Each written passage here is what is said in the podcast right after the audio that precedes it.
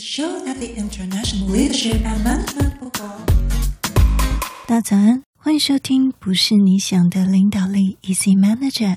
今天这一集很适合分享给你创业的朋友，或者是新部门接到开拓任务的人。各位中阶、初阶新手主管，是否经常是夹心饼干，对上对下各有压力，也不便到处开口？先让我们看几篇主管真心话的笔记本吧。第一位说，了解自己的部门的属性跟职掌，但重点是人和。另外一位说，换位思考并持续自我成长。有一位很有意思哦，他说，把你的手绑起来，试着用嘴把事物完成。你有你的一句主管真心话吗？欢迎到资讯栏的网址留言给我们。下一集让我们一起听听你的主管真心话。我们继续一起读这本哈佛商业好评的好书《The Making of the Manager：后天经理养成之路》。本集要告诉你，Facebook 的副总 Julie 她有什么管理心法来分享。我们来看她的 know-how 与反思应用。在开始之前，我们先分享一下，我们恭喜我们节目现在满月喽！我们从开播从零开始，这个一个月真的非常感谢各位管理伙伴的支持，让我们用心的节目可以持续下去。我把每一位听众都当成自己的朋友，一起学习，一起成长，互相经验转换。根据第三方 Podcast 的监测数据显示。不是你想的领导力，Easy Manager 从在台湾地区管理类别的第十八名，一个月不到的时间就晋升到第三名。在 Spotify Firstory，我们的听众的 follow 就是订阅率有百分之五十以上。另外，也感谢十二月十二号在 SoundOn 的几位订阅者，以及在 Press Play 的新订阅朋友，在 KKBOX 这个我觉得最不会听知性节目的平台，我们也有一些订阅朋友，尤其在 Apple Podcast 的订阅率。高达百分之八十，也就是十个人听过我们的节目，有八个人会订阅，真的非常感谢大家。这样子的订阅率表示大家可以放心多多分享出去，分享给中南部的朋友啊，海外的朋友。我们海外的听众也不断的增加中，最多是来自于北美，另外也有来自新马、港澳、加拿大、越南、日本、新加坡以及俄罗斯、德国的。华语朋友们都欢迎你们，大家的订阅跟五星捧场就是制作节目的鼓励。现在，请你猜一下，我们节目最广泛的收听年龄层是几岁到几岁呢？Podcast 市场目前大部分还是在二十岁左右的年轻人，对吧？公布答案是。我们部分收听的年龄层也很广，从二十三岁到六十岁，而且我们中间三十五到四十四岁占了半数以上。感谢各位主管伙伴们。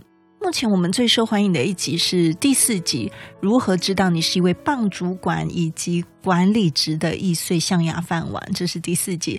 那第二名呢是第七集，就是我们美国访谈二。所以呢，在这总共七集当中，有这样的名次，真的是很棒的一个成绩，也很感动。但节目有一点不足之处，哈，所以啊，如果你有什么建议，可以增加我们听众的互动跟留言，也欢迎来信告诉我，我会非常感谢。欢迎到资讯栏下面的网址告诉我们。另外，看到后台的数据，节目好像应该时间再短一点，是吗？之后我们会试着以少量多餐的形式带给大家。如果你希望长一点、短一点，都欢迎到网址来留言。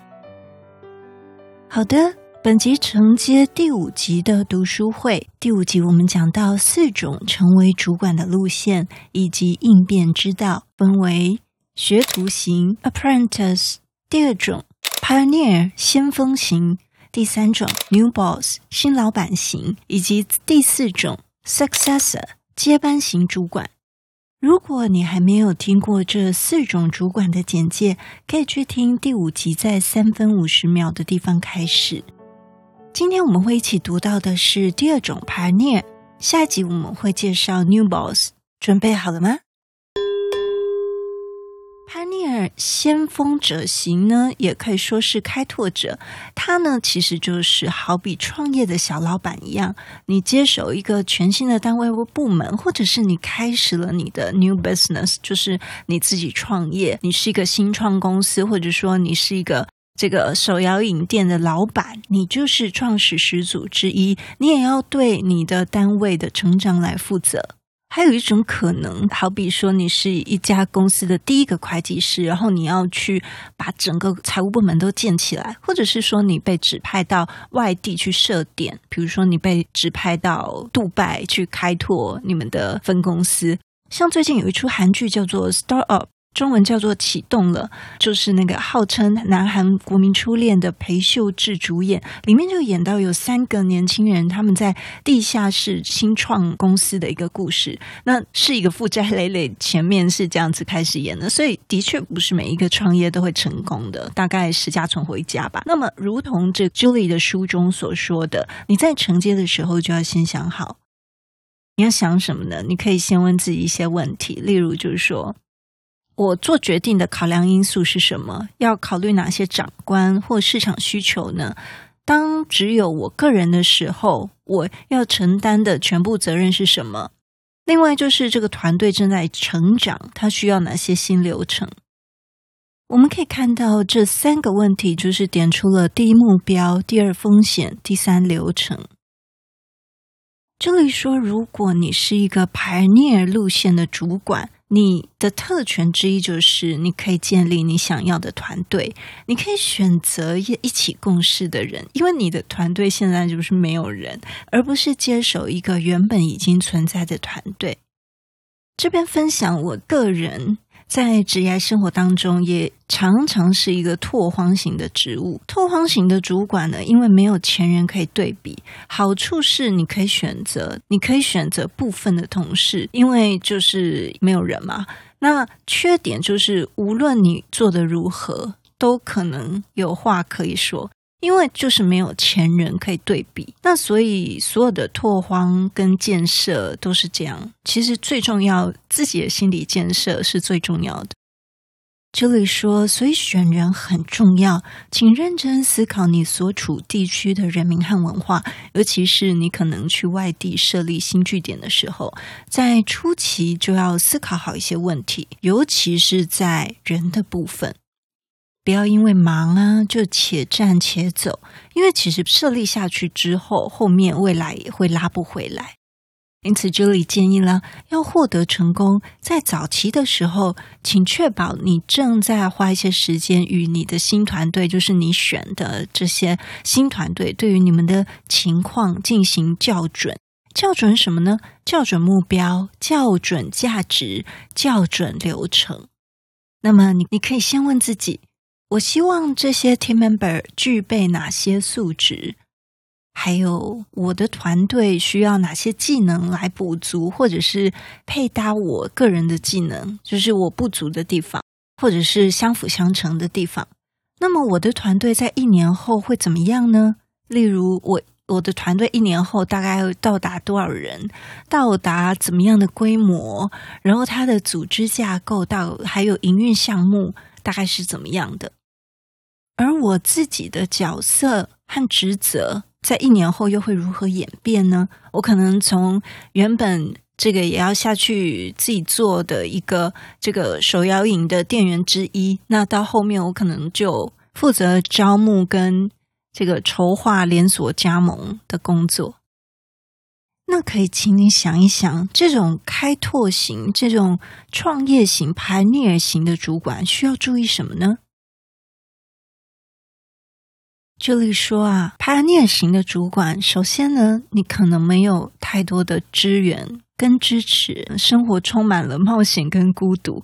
想想看，他举个例子，一家公司的第一位这个 UX 设计师，他做 User Experience，他没办法向其他的工程师来求助啊，因为会做 UX 只有他一位嘛。就像我自己曾经也曾经进入一个团队里面。那那个事业处三十多年没有一个 branding，没有一个企划，我是第一个。那么没有人跟我做一样的工作，除了我当时的主管，也没有人知道我到底在做什么。那 Julie 说了，作为一个先驱呢，这样 pioneer 型的主管，你会不断发现自己一个人在这个新环境里面摸索着。这新环境不只是工作的环境，也包括市场的环境、流程的环境、目标的环境。但这并不意味着你没有办法寻求帮助。你可能是你部门中唯一的主管，但是你可以寻求相关功能的部门主管来寻求帮助。这里说他在 Facebook。在工程团队的规模是比他们设计部门大很多很多倍，所以当他遇到了新挑战的时候，例如呢，他们设计部门会议效率很低，或者是他的下属要求更清晰的一个。职涯道路的时候，这里就会去问他在工程领域上面的经历，也就是问这个相关部门的主管，是不是曾经处理过类似的事情？你觉得会有答案吗？事实上，十分之八答案都是 Of course。三年前，当我们还是像你这样小规模的时候，我们就遇到了类似的状况，然后他们学到了，我们学到了什么？这个也分享在组织的外部，可以找到一些具有相似角色的领导者，他们在其他地方可以为你提供宝贵的支持网络，也就是我现在在强调的经验转换的这件事情。好，那这里说什么呢？他说他的一个企业家朋友啊，发起了一个 informal CEO training。也称不上什么 training，就是他跟其他的 founder 一起参加一些不那么正式的晚餐，可能就大家一起见面啊，聊聊天。那对这里来说呢，他也经常和 Google、Airbnb 和 Amazon 还有其他公司的一些设计经理来喝咖啡。他们会在这其中，就是喝咖啡的时候啊，就讨论一些设计产业常见的一些挑战。或者是他们看到的更大的一些趋势，虽然呢，他们会避免讨论一些工作上的细节，毕竟是同行嘛。可是呢，能够与他人交谈，总是可以学到很多东西。到这里，请你想想看哦，你会不会也渴望有这样的一个在公司外的交流小组呢？是不是彼此的经验交换很重要呢？邀请你一起来参加我们的线上读书会群组。相信总是能学到很多，希望大家一起来参与。好，我们今天学到了，如果你是一位 pioneer 型开拓者、先锋者的一个路线的一个主管，那么你就好像一个 startup 的一个小老板一样，这个单位的成长就是一切顺利进展的一个标志。所以呢，请为你自己可以取得的成就感开始感到自豪吧。你是第一个接受挑战的人，而且现在这个挑战已经变成了为了更大团队而努力的一个开拓型的主管。那首先，你接下这个任务的时候，你就要想好，包括目标、风险还有流程是什么。另外，你要选择团队要建立的文化，要共事的人，然后未来一年你们会发展成长到怎么样，并且呢，可能需要注意几点，可能没有太多的支持，你自己要怎么去找帮助？不管是在组织内还是在组织外部，找一些相似角色的主管，都可以为你提供宝贵的支持跟建议。曾有主管分享转职的悲惨遭遇。他说，到职的第一天啊，资深员工没有人搭理我，连座位都没有安排，甚至有人在茶水间开出赌盘。